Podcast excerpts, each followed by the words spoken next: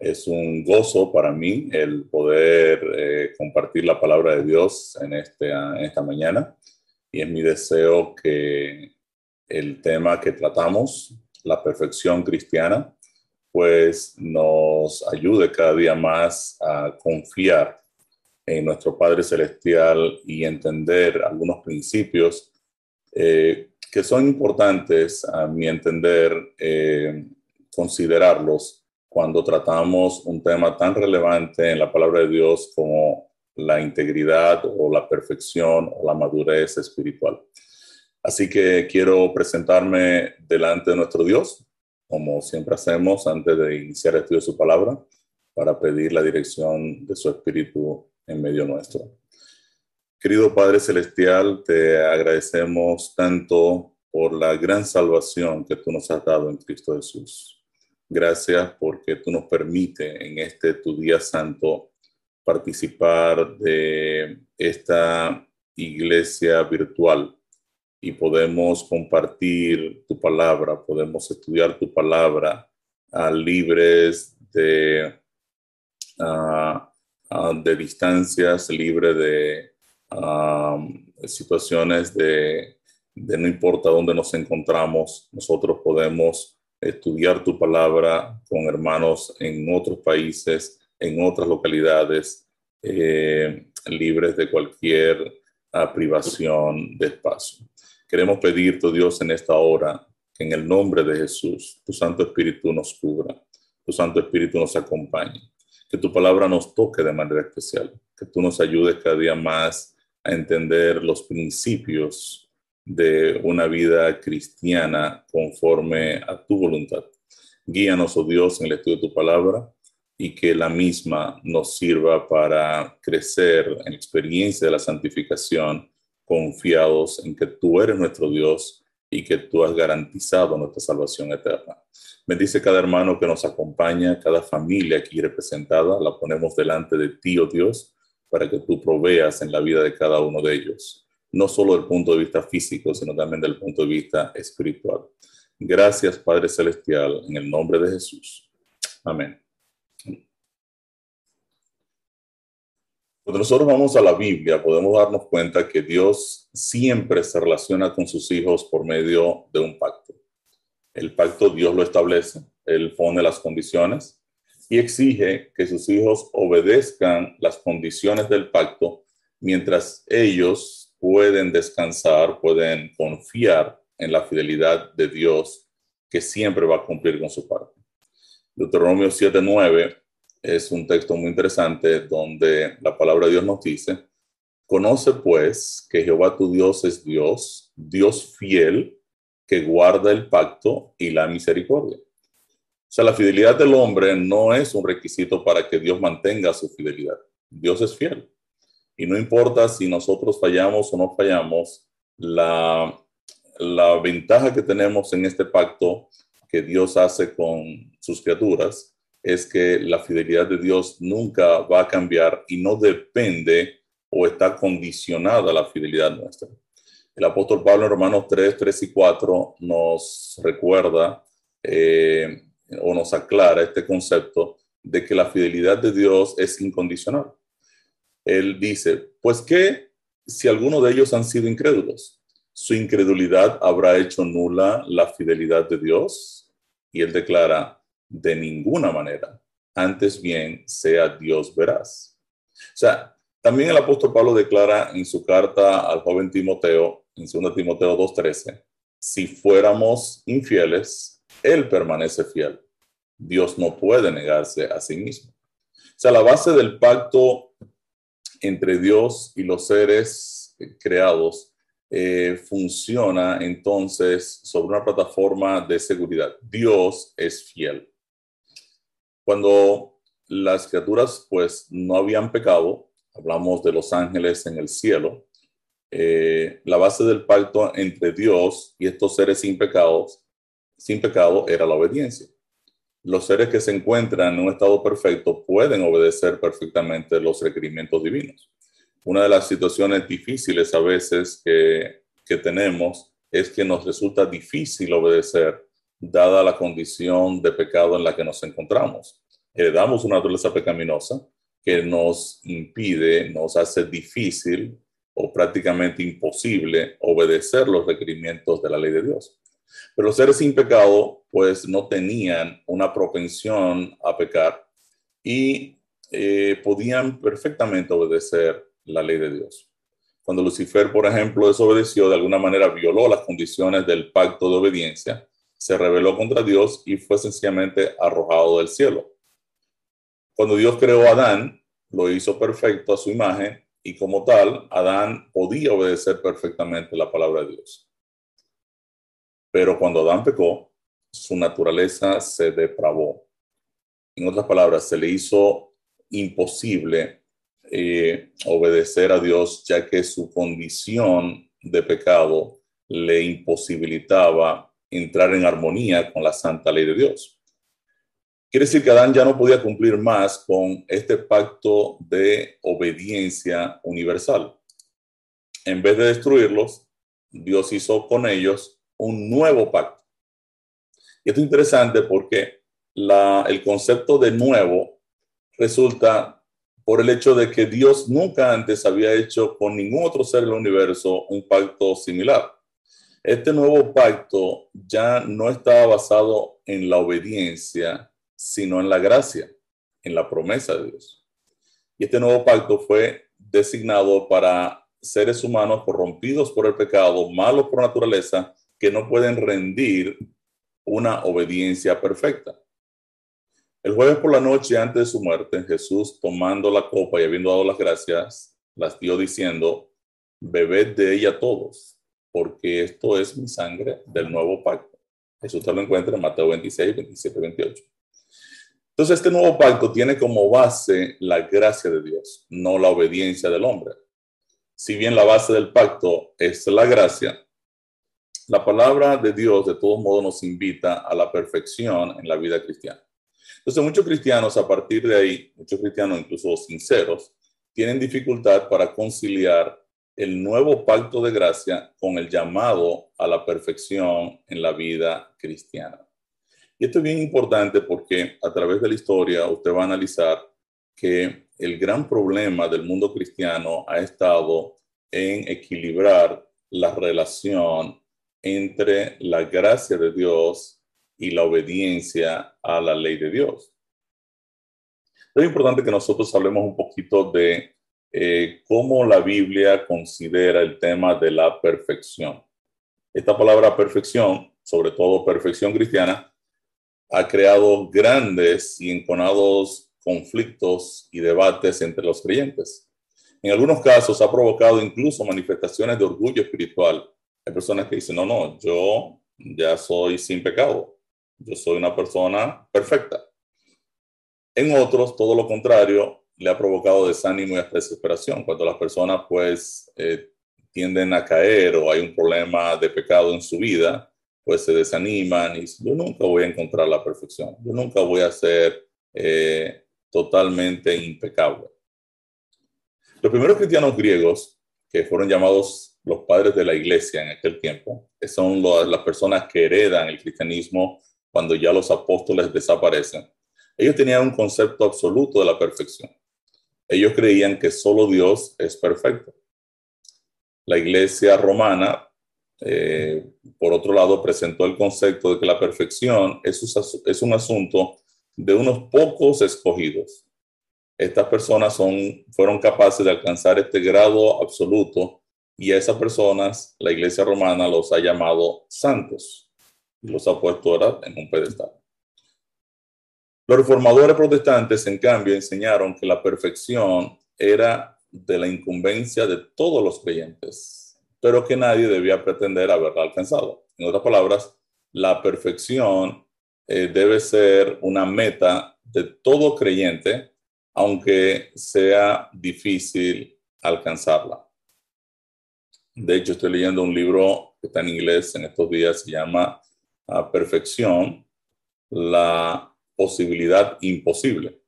Y el título de realmente es, es retador y por eso me he animado a leerlo, porque hay una especie de contradicción en el propio título del libro.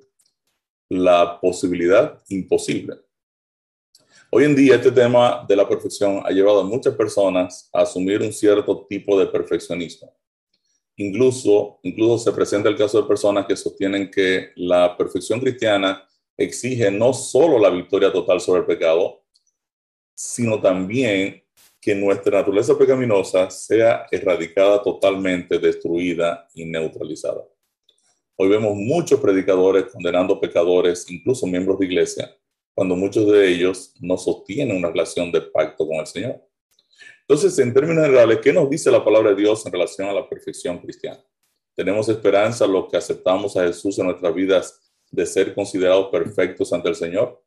¿Qué nos dice la palabra en relación a la perfección cristiana? Entonces vamos a hablar un poquito de este tema y a profundizar un poco en el mismo.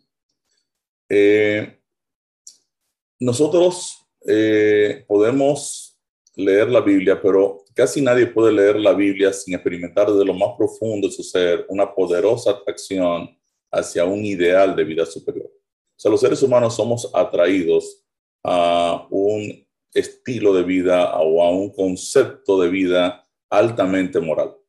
Yo personalmente entiendo que eh, los seres humanos han estado buscando la posibilidad y, por, esa razón muchas personas entran a diferentes tipos de religiones o se hacen eh, este, religiosos eh, eh, orientales en, en, la búsqueda de la perfección. O sea, cómo yo puedo lograr ser totalmente moral, totalmente correcto. Y, y cómo pues esta filosofía o esta creencia o esta religión en particular pues va a producir en mí un estado de perfección absoluta. Pienso que hay una necesidad en el ser humano o una atracción, para decirlo de otra manera, de lograr ser perfectos. Eh, la base de, cuando criticamos a otros es el hecho de que yo me puedo considerar pues más, más perfecto que la persona a la que estoy criticando. Mira este lo que está haciendo. ¿Cómo es posible que pueda hacer aquella cosa? Yo nunca haría una cosa semejante. O sea, el concepto de perfección está implícito siempre en nuestras críticas o en nuestros análisis de las vidas de otras personas. Así que eh, hay un interés particular en cada ser humano de mostrar un cierto nivel de perfección o la perfección absoluta. La Biblia entera es, un, es en efecto un llamamiento a vivir una existencia cuyo valor no se mida por el número de años o por la cantidad de recursos o el éxito financiero, sino sobre todo por la perfección moral y espiritual cuyo modelo perfecto es Jesús. Cuando usted va a la Biblia, pues definitivamente hay un llamado a ser perfectos. Cuando usted lee Mateo 5:48, el texto dice, Sed pues vosotros perfectos, como vuestro Padre que está en los cielos, cielos es perfecto. Quiere decir que hay un llamado a la perfección de parte de nuestro Señor Jesús.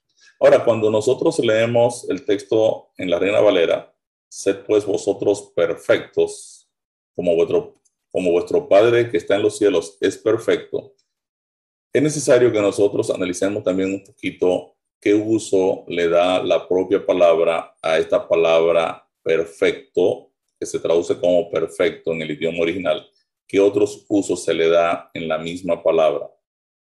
Eh, pero en cierta manera, cuando usted lee el texto, usted puede ver que hay un llamado a la perfección. Eh, el apóstol Pablo, en Filipenses 3, 12 al 14, él entendía el concepto de perfección al declarar no que lo haya alcanzado ya, ni que ya sea perfecto, sino que prosigo por ver si logro hacer aquello para lo cual fui también asido por Cristo Jesús.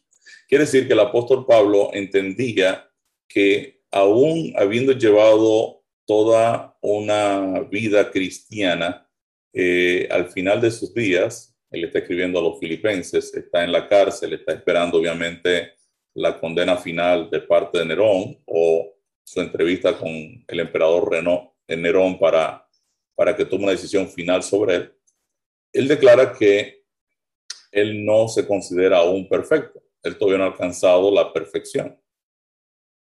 el apóstol Santiago eh, exhorta a todos los cristianos a perseverar perdón, en las pruebas para llegar a la perfección. El apóstol Santiago en Santiago 1, 2 y 4 dice, hermanos míos, tened por sumo gozo cuando os halléis en diversas pruebas, sabiendo que la prueba de vuestra fe produce paciencia. Mas tenga la paciencia su obra completa para que seáis perfectos y cabales sin que os falte cosa alguna. Entonces aquí tenemos una especie de necesidad innata. Si la perfección fuera algo inalcanzable, los autores sagrados no nos exhortarían a buscarla. Entonces el deseo de perfección en el ser humano no solo se encuentra en el plano espiritual, también lo vemos en las artes, los deportes, las carreras, etc. Por ejemplo, recuerdo que en las Olimpiadas de Río de Janeiro hubo un clavadista chino que sacó un 10. O sea, su, sus, ¿verdad? sus caídas. De, en la piscina, eh, sus clavados en la piscina eh, fueron perfectos. Y esto es interesante. Yo también recuerdo cuando el médico me dijo, al nacer mi hijo Eduardo, me dijo, nació perfecto. Y eh, el concepto de perfección, pues es, está innato en nuestra mente cuando nos vamos a referir a algún tipo de, de obra que consideramos que está totalmente correcta. En el terreno espiritual, la necesidad de perfección es una categoría de la conciencia que impele, que empuja, que obliga al creyente de forma premiante hacia nuevos progresos en el ámbito de los valores morales. Siempre nosotros andamos buscando cristianos perfectos. Nos gustaría que obviamente todos los miembros de nuestra iglesia fueran perfectos, empezando por mí mismo, ¿cierto? Eh, después nos damos cuenta de que eh, en el mismo momento en que yo entro a la iglesia, la iglesia dejó de ser perfecta porque entró una persona que todavía no es perfecta. Entonces, obviamente, necesitamos entender eh, en qué dirección va la palabra de Dios cuando nos manda a ser perfecto, cuando nos llama a ser perfecto. ¿Cuál es el verdadero significado que la palabra le da, que la Biblia le da a esta palabra? Siendo objetivos, lo mejor que podemos hacer es ir a la misma Biblia. La palabra que se traduce como perfecto, sean ustedes perfectos, así como vuestro Padre que está en los cielos es perfecto, es teleios. Es una palabra en griego, teleios, que se deriva del sustantivo telos. Telos es lo que se traduce como meta, propósito o fin. Por ejemplo, cuando usted lee Romanos 10.4 que dice, el fin de la ley es Cristo. Hay muchas personas que dicen, bueno, eso significa que la ley termina con Cristo. No, la palabra aquí es telos. Y la traducción de telos es meta, propósito o finalidad o fin. Otras palabras, la finalidad de la ley es Cristo, el propósito de la ley es Cristo, el fin de la ley es Cristo, la meta de la ley es Cristo. Quiere decir que telos es la palabra de la cual sale teleios como perfecto. Quiere decir que si fin, meta, propósito, don término, donde las cosas concluyen, eh, es telos, pues teleios, que se traduce ahora como perfectos, tiene que estar relacionado con algo que está terminado, acabado, completado, que ha llegado a una meta. Quiere decir que entonces la palabra teleios tiene en mente una etapa definida del desarrollo espiritual para los cristianos de todas las épocas, tanto para los que vivieron en tiempo de los apóstoles como para los que viven hoy. O sea, la palabra describe los logros de la madurez espiritual. En otras palabras, la palabra va enfocada a una estabilidad cristiana de la cual uno no vuelve atrás. Es una lealtad inquebrantable al Dios viviente. Cuando uno va a la Biblia y ve los usos que se le da a teleios, uno se da cuenta que no solo se traduce como perfectos. Por ejemplo, en Juan 17:4, la palabra de Dios dice, Jesús declaró, yo te he glorificado en la tierra. He acabado, te leyó la obra que me diste que hiciese. O sea que aquí la palabra te leyó está enfocada en acabado. Jesús está diciendo, está orando al Padre y le está diciendo, yo he acabado, yo he terminado, yo he completado, yo he dado término o he completado perfectamente la obra que me diste. En Juan 19, 28, Jesús dice, para que la escritura se cumpliese, tengo sed. Cumpliese este ley. O sea, para que la escritura se cumpliese, se completase, Jesús declara, tengo sed. En hebreo, esta palabra eh, que se traduce en la Reina Valera en español como perfecto, en hebreo es tam o tamín o shalem. Y en múltiples ocasiones también se traduce como íntegro, recto, cumplido, bueno, inocente, tranquilo. O sea, no solo se le da el carácter de perfecto, también se le da el carácter de íntegro o recto. Eh, pero en términos generales, las palabras nos dan un sentido de perfección, de plenitud, de integridad y de sinceridad para con Dios. Hay otra palabra que se utiliza en la Biblia para perfecto o más bien para perfeccionado, que es catartizo. Y catartizo literalmente significa estar completamente equipados. Por ejemplo, en Lucas 6:40 dice, el discípulo no es superior a su maestro, mas todo el que fuere perfeccionado, catartizo, en otra palabra, todo el que fuere completamente equipado será como su maestro. 2 Corintios 13, 11 dice, por lo demás, hermanos, tened gozo, perfeccionaos, consolaos, sed de un mismo sentir. Perfeccionaos es equípense completamente en la experiencia cristiana. Eh, Efesios 4, 11 y 12 dice, y él mismo constituyó a unos apóstoles, a otros profetas, a otros evangelistas, a otros pastores y maestros, a fin de catartizo, perfeccionar, equipar completamente a los santos para la obra del ministerio, para la edificación del cuerpo de Cristo. Quiere decir que la palabra catartizo tampoco va en la dirección de una perfección absoluta, sino que va más bien en el sentido de un equipamiento completo para una obra en particular. Cuando vamos a la Biblia podemos ver cómo la Biblia trata el concepto de la perfección de Dios. Aunque nosotros sabemos que Dios es perfecto en grado absoluto, en realidad los escritores de la Biblia, del Antiguo Testamento, nunca asociaron la palabra perfecto eh, a Dios directamente, sino más bien a las obras de Dios, a sus caminos, a sus leyes, a su omnipotencia. Por ejemplo, Deuteronomio 32.4 dice que la obra de Dios es perfecta. El texto nos enseña, Dios es la roca cuya obra es también perfecta, porque todos sus caminos son rectitud. Dios de verdad y sin ninguna iniquidad en él es justo y recto. Quiere decir que aquí está hablando de que la obra de Dios es perfecta. También Salmo 18:30 nos enseña que el camino de Dios es perfecto en cuanto a Dios, dice el texto, perfecto también es su camino y acrisolada la palabra de Jehová. Escudo es a todos los que en él esperan. Quiere decir que además de la obra de Dios que es perfecta, el texto dice que el camino de Dios es perfecto. También Salmo 19.7 dice que la ley de Dios es perfecta, es también que convierte el alma el testimonio de Jehová es fiel, que hace sabio al sencillo. La ley de Dios es también, es perfecta. También Job 37, 16 dice que la sabiduría de Dios es perfecta.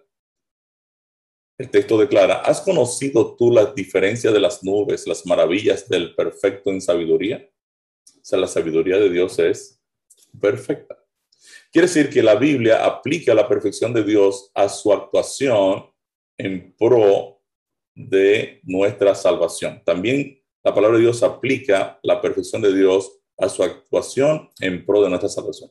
Si leemos Santiago 1.17, nos dice, toda buena dádiva y todo don perfecto de leyos desciende de lo alto del Padre de las Luces, en el cual no hay mudanza ni sombra de variación. Quiere decir que Dios actúa perfectamente en nuestra salvación. En efecto, las obras de Dios son perfectas porque son la expresión de su justicia, de su fidelidad, de su rectitud, de su bondad, de su amor para con nosotros. Los caminos de Dios son perfectos porque todos contribuyen para bien de los que deciden andar en ellos. La ley de Dios es perfecta porque se trata de una ley de amor y de libertad que nos conduce a la conversión. El conocimiento de Dios es perfecto porque en este se encuentran guardados todos los tesoros de la sabiduría y de la ciencia. Es la fuente de vida de todo lo que existe. Ahora, la perfección de Dios se refiere a la relación misericordiosa que mantiene con cada uno de sus hijos. Dicha relación es la expresión perfecta del carácter de Dios. Cuando la Biblia entonces me dice en Mateo 5:48, sean ustedes perfectos como vuestro Padre que está en los cielos es perfecto, lo que está tratando de decirme es que la perfección en el ser humano no reside en la naturaleza del ser humano, sino en las acciones o en la calidad de sus relaciones para con Dios y el prójimo. Y esto es bien interesante que nosotros lo tengamos pendiente, porque muchas personas entienden que cuando la Biblia llama, nos llama a ser perfectos, se trata a que la persona alcanza un estado de impecabilidad. Y no es a eso que se refiere la Biblia. La Biblia nos llama a que nuestro accionar sea perfecto y ese accionar va a ser perfecto en la medida que nosotros hayamos cumplido con, cumplido con otro requisito. Y es que el Espíritu de Dios esté dirigiendo nuestras vidas y nos esté guiando, obviamente, en el camino perfecto de Dios. Cuando vamos a algunos ejemplos, cuando vemos algunos ejemplos en la Biblia de personas perfectas, por ejemplo, el caso de Noé, Génesis 6, 9, la palabra de Dios dice, Noé, varón justo, era perfecto también en sus generaciones, con Dios caminó Noé. Obviamente, cuando hablamos de Noé, no estamos hablando de una persona que fue impecable. Dicho sea de paso, Noé de luego se emborracha, tiene un problema y todo eso, pero la Biblia lo considera una persona perfecta. Y vamos a ver por qué la Biblia lo llama perfecto cuando veamos también otras connotaciones de la palabra eh, tamín o la palabra más bien teleio.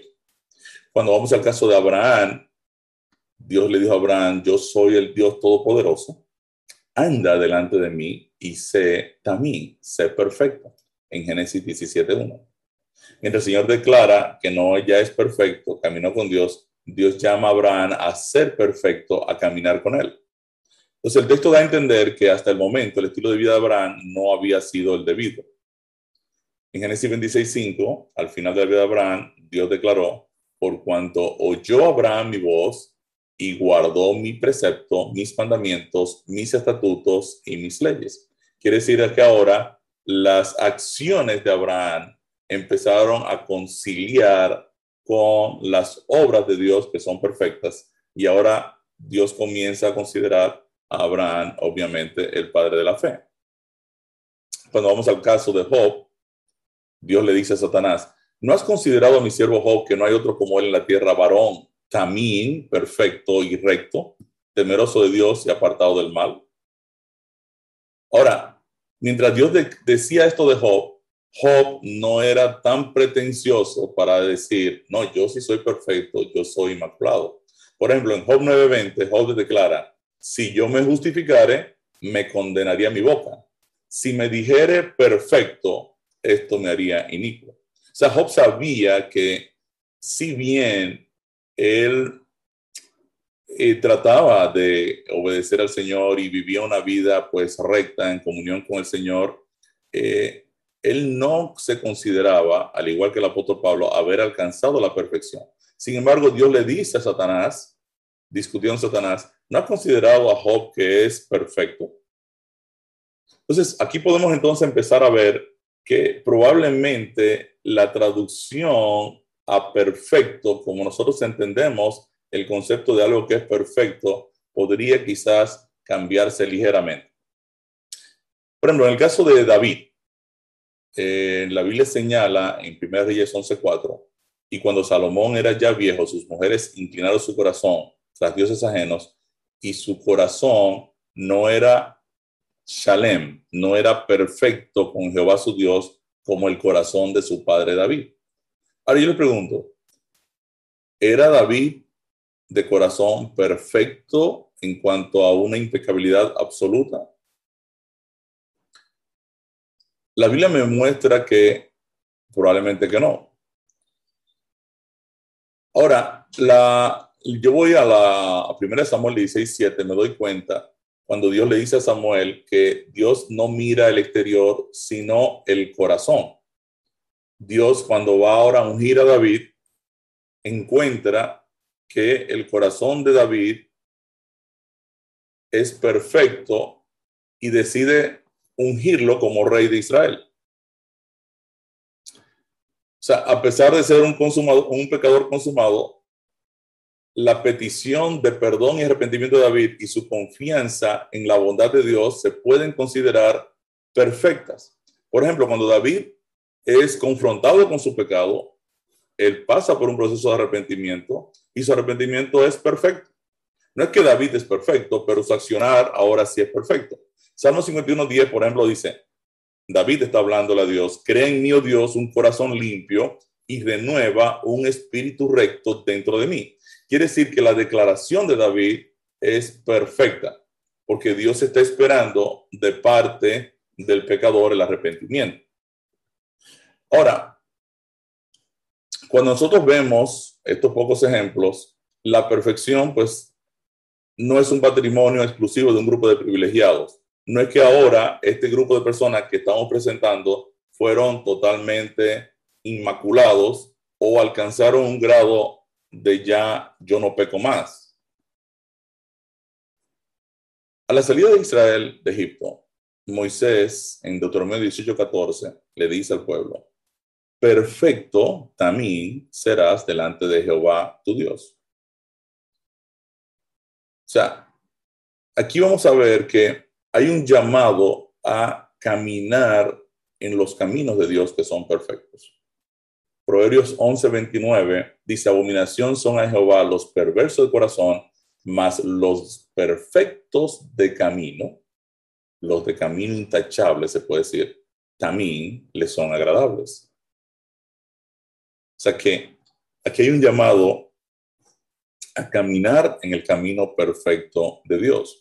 Salmo 119.1 declara, bienaventurado los perfectos de camino, los que andan en la ley de Jehová.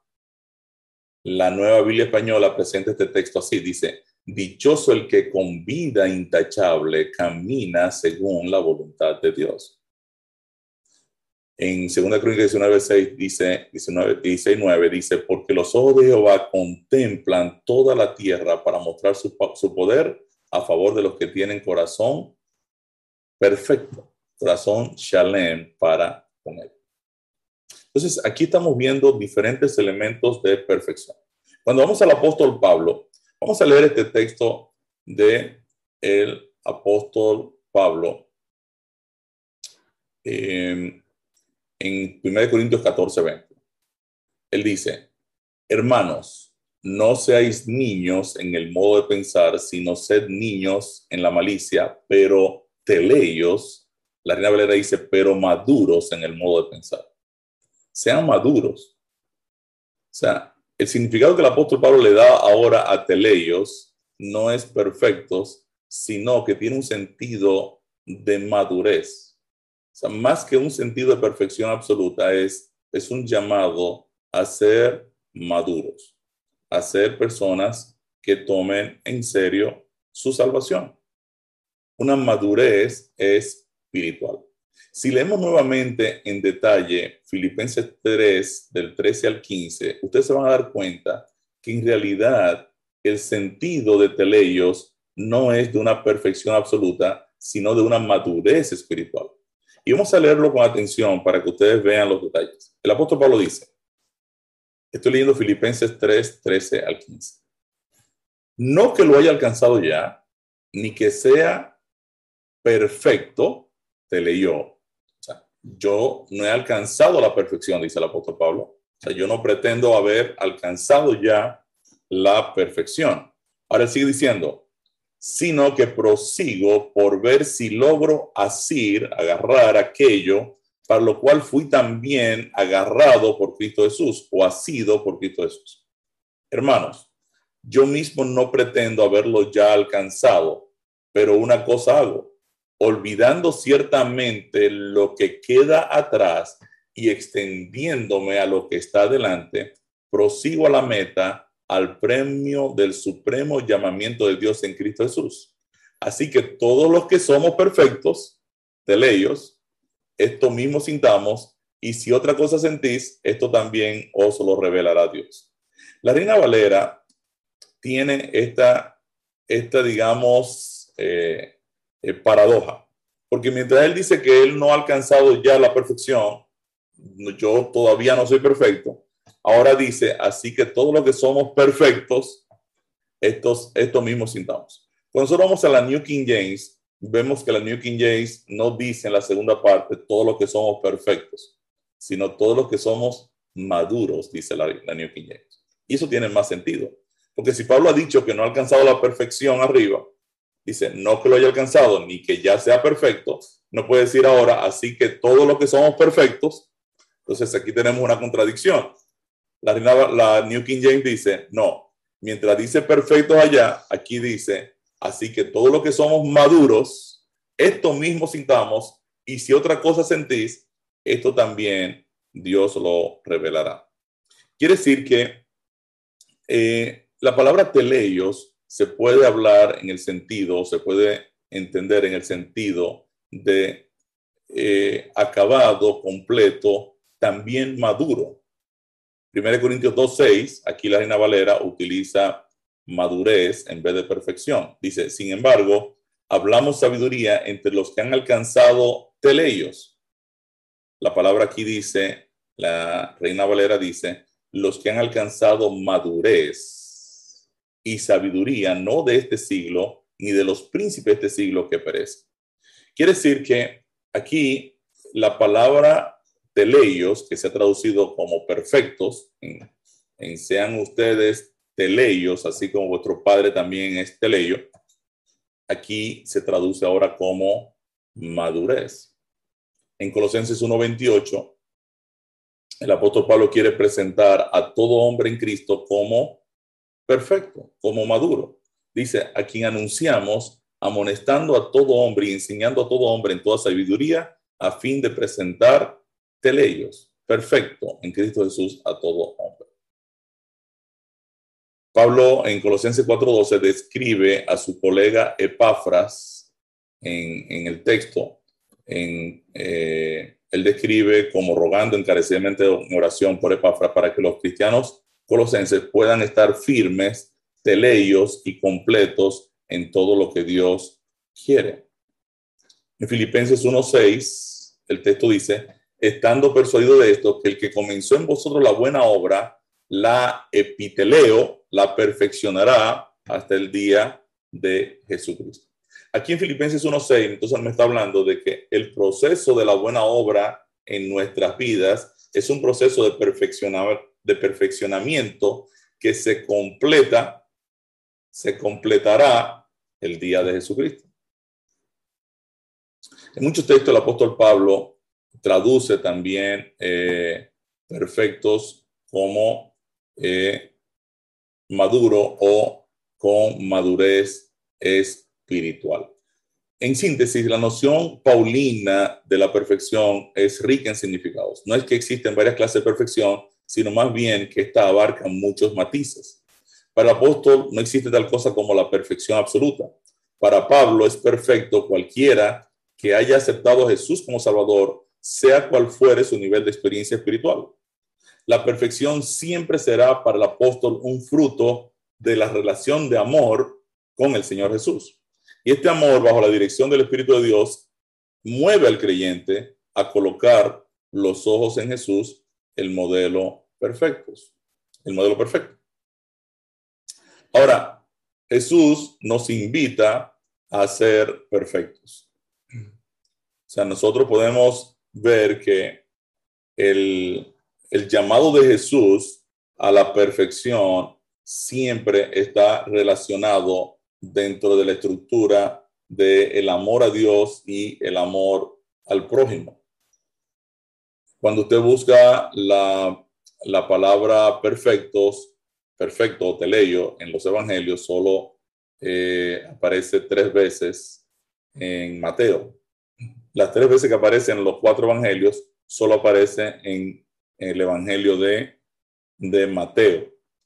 Y el sentido, el sentido de perfección es, está relacionado con la ley de Dios y con el amar a los enemigos. Por ejemplo, si usted encuentra Mateo 5:21, dice, ustedes escucharon que fue dicho, no matarás, pero cualquiera que se enoje con su hermano será culpable. Aquí Jesús está citando la ley de Dios diciendo, ustedes fueron, ustedes escucharon que fue dicho, no matarás. Ahora yo les digo que el que se enoja con su hermano ya cometió violó el mandamiento. Ahora, en Mateo 5:27, Jesús vuelve a hablar de la ley de Dios en el sentido del adulterio y dice, ustedes oyeron que fue dicho no cometan adulterio, pero yo os digo que cualquiera que mira a una mujer para codiciarla, ya adulteró con ella en su corazón. Ahora Jesús luego, estamos en Mateo 5:27, luego Jesús habla del divorcio, de hacer juramentos falsos, y llegamos a Mateo 5:45. perdón, En Mateo 5:45 dice, para que seáis hijos de vuestro Padre que está en los cielos, que hace salir su sol sobre malos y buenos, y que hace llover sobre justos e injustos. Jesús está llamando a, a los creyentes a amar a sus enemigos, así como Dios no discrimina cuando su bendición va a recaer sobre buenos y malos. Entonces ahora en Mateo 5, de Mateo 5.45 llegamos a Mateo 5.48 que nos dice, sean ustedes entonces teleios perfectos, como vuestro Padre que está en los cielos es teleio, es perfecto. Quiere decir que el contexto lo que me está diciendo es, Dios, que es perfecto, su, su accionar es perfecto, ama incluso a sus enemigos y no tiene, no discrimina su bendición para todo el mundo. O sea, el llamado aquí entonces al creyente o al discípulo de Cristo es actuar como su Padre Celestial que actúa de esta manera sin discriminar o sin hacer acepción de personas. La tercera ocasión donde aparece el, el texto perfecto es en Mateo 19, 21, cuando Jesús se encuentra con el joven rico le, el contexto es los mandamientos de Dios. Y el joven le dice, bueno, eso le dice, bueno, si tú quieres entrar en la vida eterna, guarda los mandamientos. Ven, el joven rico no, no estaba satisfecho consigo mismo. A él le faltaba algo. Perdón.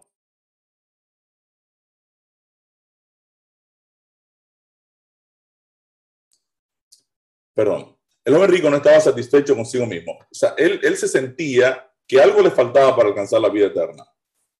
Ahora, él ve cómo Jesús bendice a los niños. Jesús es un maestro distinto y el joven rico ve a Jesús cómo trata con los niños y ahora dice, este maestro es bueno. Es un maestro bueno. Ahora él se acerca a Jesús y le dice, eh, maestro bueno. ¿qué bien haré para alcanzar la vida eterna? Jesús quiere confrontarlo y dice, extraño que tú me llamas bueno. No hay nadie bueno sino solo uno y ese es Dios. O sea, pero si tú quieres entrar a la vida eterna, guarda los mandamientos. Entonces ahora el joven dice, pero ¿cuáles? Jesús dice, bueno, no adulterarás, no matarás, no gustarás, no dirás mentira, honra a tu padre y a tu madre. Quiere decir que ahora Jesús cita la ley de Dios. Pero el muchacho tiene un alto concepto de sí mismo. Dice, no, no, que yo soy, yo todo eso lo he guardado desde mi juventud. yo no le he fallado a la ley de Dios. En Marcos 10, 21, citando el mismo encuentro entre Jesús y el joven rico, el, el escritor, el, el evangelista Marcos, dice algo interesante. Entonces Jesús, mirándole, le amó. Le amó. Y ahora viene la respuesta de Jesús al joven que entendía que cumplía con toda la estructura de la obediencia.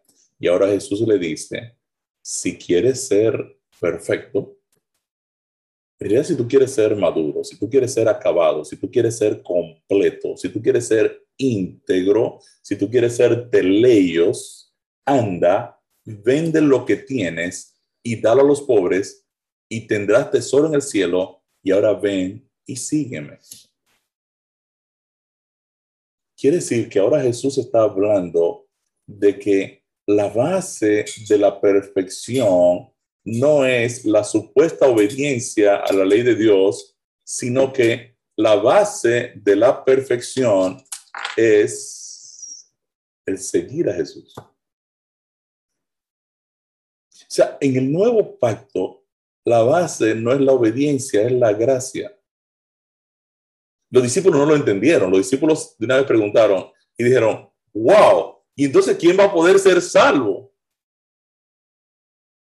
Jesús se le dice, lo que es imposible para el hombre es posible para Dios.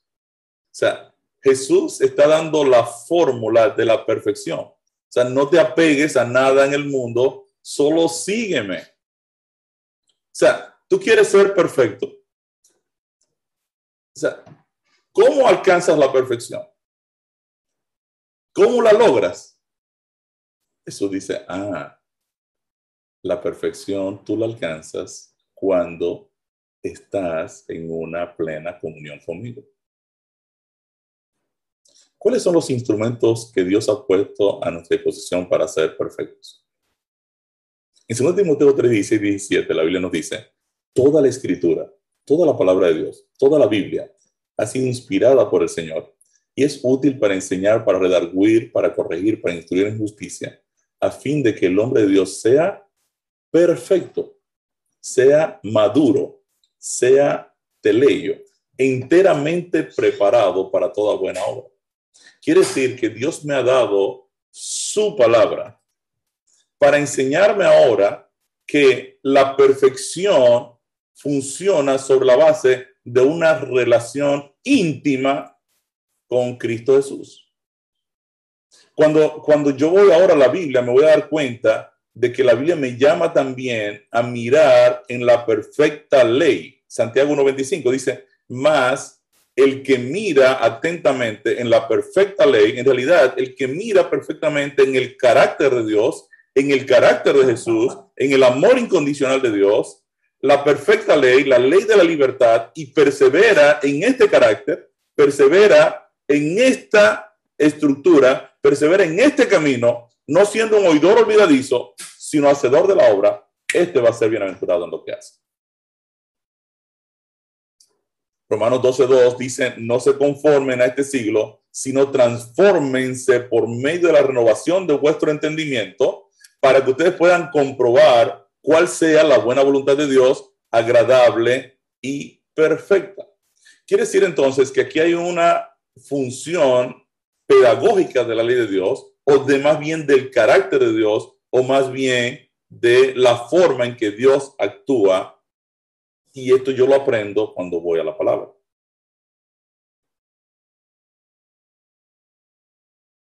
El Espíritu Santo es quien produce en nosotros la perfección. Primera de Juan 3:24 dice, el que guarda sus mandamientos permanece en Dios y Dios en él. Y en esto sabemos que Él permanece en nosotros por el Espíritu que nos ha dado el Espíritu de Dios es quien nos va a indicar a nosotros en qué consiste una vida correcta. Muchas veces nosotros pensamos que los diez mandamientos pues son solo diez sentencias. Y bueno, yo no adoro ídolos, yo, eh, yo no miento, yo no estoy matando a nadie. Pero cuando yo voy a la ley de Dios, me voy a dar cuenta que es mucho más compleja porque la ley de Dios está estructurada en principios. Por eso yo necesito la guianza del Espíritu de Dios. Es tan así que cuando David comete su pecado con Urias, Eteo y Betsabé, Natán viene con una historia sobre un robo y David no tiene la menor idea que él es el protagonista de esa historia. Porque para David el pecado que él ha cometido va en otra dirección, en el adulterio, en la muerte, en el asesinato, no en el robo. Entonces, obviamente se necesita discernimiento espiritual, se necesita la dirección del Espíritu Santo para yo poder lidiar perfectamente con la santa ley de Dios.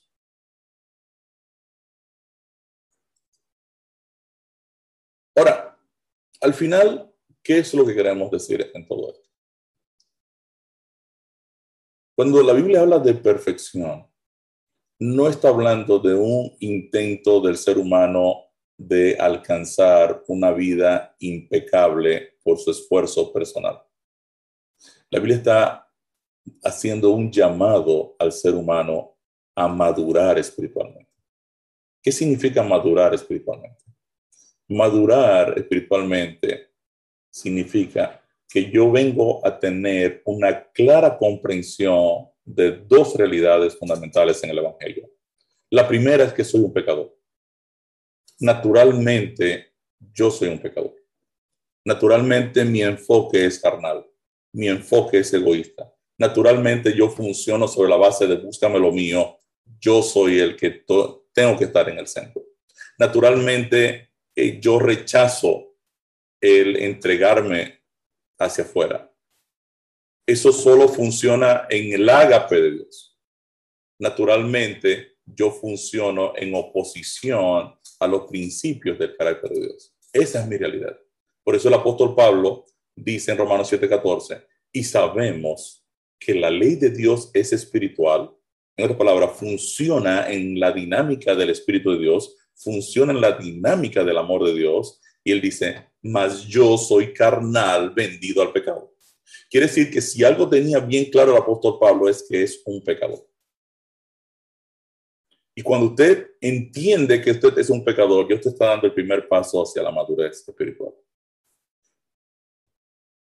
La segunda cosa que sabe una persona que ha madurado espiritualmente es que depende totalmente de Cristo Jesús para ser exitoso en la vida cristiana. En Juan 15, 5 Jesús dice, yo soy la vid, ustedes son las ramas. El que permanece en mí, yo en él, este va a llevar mucho fruto, porque si te separas de mí, tú no puedes hacer nada.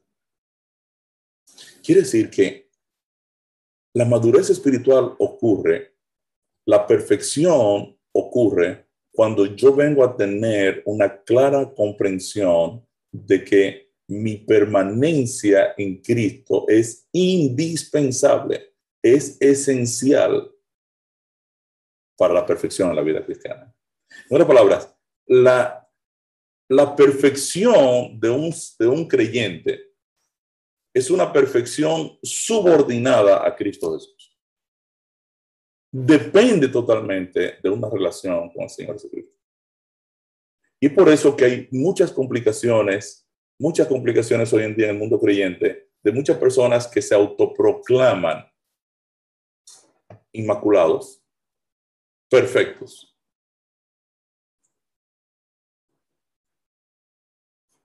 Cuando la Biblia dice no, o sea, tú no alcanzas la perfección desconectado de Cristo. La única manera que tú tienes de poder ser perfecto es manteniendo una continua comunión con el Señor Jesucristo. Cuando Jesús le dice al joven rico, si quieres ser perfecto, si tú quieres ser maduro, deja toda tu agenda, deja todo tu proyecto, deja todo tu afán de riqueza, deja todo lo que para ti es importante y sigue. ¿Quieres ser perfecto? ¿Quieres ser maduro? Sigue. Porque separado de mí, querido joven rico, tú no vas a poder hacer nada nada. en otras palabras, mi querido, lo que estamos diciendo es, la perfección El llamado a ser perfectos es un llamado a tener un encuentro personal con Cristo. Es entender lo que Cristo ha hecho por nosotros. Es entender la cruz de Cristo, es entender el supremo sacrificio, es entender el costo de nuestra redención, es entender lo que Jesús tuvo que pagar para pasar la eternidad con nosotros, es entender su amor incondicional para con seres humanos que no se merecían la salvación. Entonces, cuando yo comienzo a contemplar a Jesús, cuando yo comienzo a pasar tiempo con Jesús, entonces yo empiezo ahora a moverme en la dirección de la madurez espiritual, en la dirección de la perfección cristiana. Segunda de Corintios 3:18, y quiero terminar con este texto. Dice, por tanto, nosotros todos, nosotros todos, mirando a cara descubierta, como en un espejo, la gloria del Señor, somos transformados, metamorfó, es la palabra que utiliza para metamorfosis, somos cambiados. En la metamorfosis es el proceso en que una oruga, un gusano, pasa de ser gusano a volar, a ser mariposa. Somos transformados de gloria en gloria en la misma imagen de Cristo como por el Espíritu del Señor. ¿Qué tenemos que hacer, mi querido? Ser, mirar, contemplar a Cristo, contemplar a Jesús, contemplar su carácter, contemplar sus principios, contemplar su amor. Y entonces el texto dice, en el momento en que tú comienzas a contemplar a Jesús y comienzas a mirar como en un espejo la gloria del Señor, entonces el Espíritu de Dios te comienza ahora a perfeccionar, comienza ahora a transformar. Lo que la Biblia te pide a ti y a mí es que seamos maduros, que podamos estar conscientes de nuestra condición pecaminosa y estar conscientes de la necesidad de pasar tiempo con el Señor Jesucristo. Cuando nosotros empezamos ahora a unir estos dos elementos, la realidad de que soy un pecador necesitado de redención y la gracia salvadora de Cristo Jesús, entonces ahora yo puedo confiar en la fidelidad de Dios, puedo confiar en su pacto de gracia, puedo ahora unirme a Cristo Jesús sabiendo que Dios es fiel. No importa las circunstancias, no importa si, si caí hoy, no importa si, si me aparté en un momento del Señor y, y, ahora vuelvo otra vez y digo, Señor, perdóname, limpia mi vida, que tu sangre cubra mi pecado. Ahora yo estoy decidido, Señor, a, a continuar una relación estrecha contigo. Jesús me dice, ven, ven, por eso el apóstol Juan decía, hijitos míos, yo les escribo estas cosas para que ustedes no pequen, pero si alguno hubiese pecado, tranquilo, tenemos un abogado en el cielo que intercede por nosotros. Y es, Él es la propiciación, no solo por nuestros pecados, sino por los pecados del mundo entero. Tenemos un Salvador. Cuando yo llego a entender esto, entonces ahora yo puedo ir con toda seguridad a entender a caminar con Jesús, a pasar tiempo con Jesús y a decirle al Señor, wow, Señor Jesús, he pasado tanto tiempo alejado de ti y ahora he descubierto que es una delicia pasar tiempo contigo. Ahora he querido, Señor, entregarte mi vida para que tú la transformes, para que tú la guíes, para que tú la muevas, para que tú la lleves y cuando eso ocurra, entonces tú habrás alcanzado la perfección cristiana o más que nada la madurez espiritual. Querido Dios y Padre Celestial, te damos gracias, oh Dios, por tu palabra.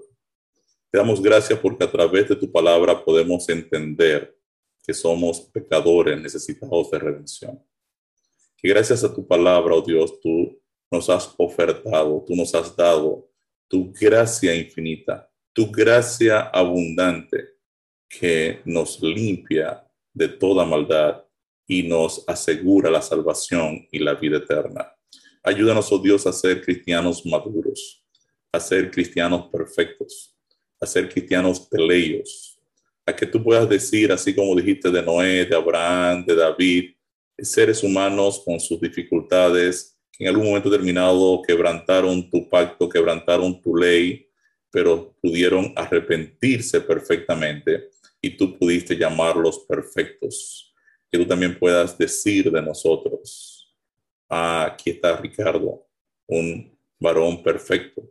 Aquí está Luisa, aquí está María, aquí está Milagros, aquí está Edgar, aquí está Luis, aquí está Carlos, aquí está William. Todos ellos son varones o mujeres perfectos delante de mí, porque han asumido mi camino y caminan en una vía perfecta. Enséñanos, oh Dios, a permanecer en tu carácter. Enséñanos a contemplar a Jesús. Enséñanos a deleitarnos en tu palabra. Que entre las cosas que el mundo ofrece y pasar tiempo contigo, nosotros podamos ser lo suficientemente maduros para escoger correctamente pasar tiempo contigo, para contemplarte, para mirarte cara a cara como en un espejo, tu gloria, oh Dios, y que podamos ser transformados de gloria en gloria hasta ese día glorioso cuando tú vengas en las nubes de los cielos a buscarnos a cada uno de nosotros. Bendice cada hermano que ha estado con nosotros en esta mañana. Oh Dios, ayúdalos a que ellos también puedan ser llenos de tu presencia, llenos de tu Santo Espíritu, y que ellos puedan valorar el hecho de este llamado a ser maduros espirituales